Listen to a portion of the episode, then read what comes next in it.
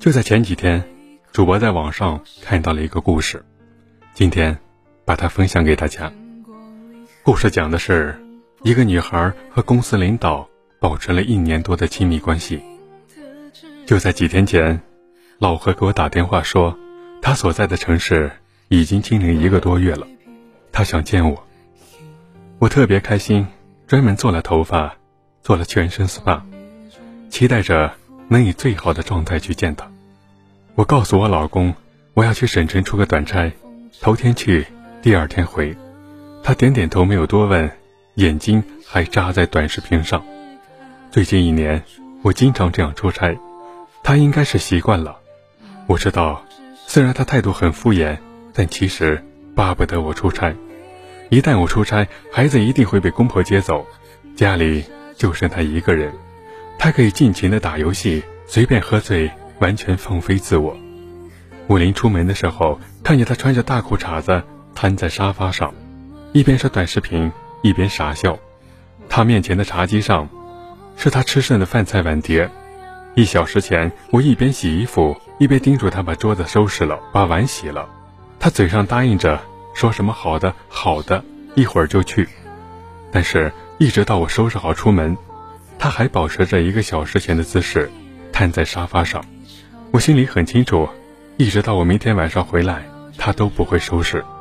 就像以前的无数次那样，曾经我们因为收不收桌子、刷不刷碗、能不能把脏衣服丢进洗衣机，诸如此类的小事儿，吵过无数次，直到这些鸡毛蒜皮耗尽我们彼此间最后的爱意。就当他是个室友吧，我这么劝自己。于是。我目不斜视地越过他和他制造出来的垃圾，带着行李走向门口。当我不再把他当我的老公和依靠，而仅把他当成一个室友，一位分担经济压力的伙伴的时候，我们的关系终于重归平静。我叹着气出门，谁知道我还没走到电梯口，他又追出来，让我顺便去趟菜鸟驿站。他要我把一个他买贵了的键盘拿到小区的菜鸟驿站寄出去。他一边刷短视频，一边把键盘递给我，整个过程看都没看我一眼，那副理所当然的态度，就像我是他家的保姆。我什么都没说，接了键盘就进了电梯。电梯门关上的那一刻，我长舒了一口气。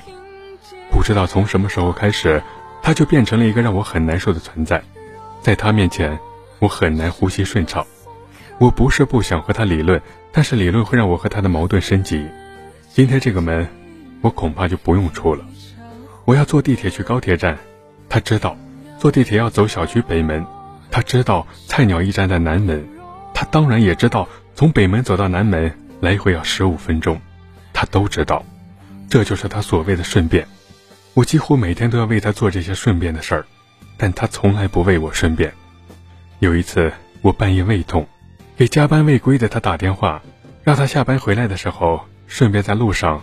给我买一盒胃药，他满口答应，但回家的时候，却告诉我：“哎呀，忘了。”想起这些，我情不自禁的又皱起了眉头，心里也开始焦急起来。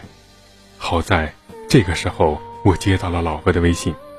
微信里，老何说：“第一部分的 PPT 我看完了，没问题。你接下来的报告不用急，好好写。”我一下就笑出来。这是我俩之间的黑话，他是在告诉我，他已经安排好了，让我路上不要着急，慢慢走。老何这个人什么都好，就是太过谨慎，他从来不肯留下任何把柄。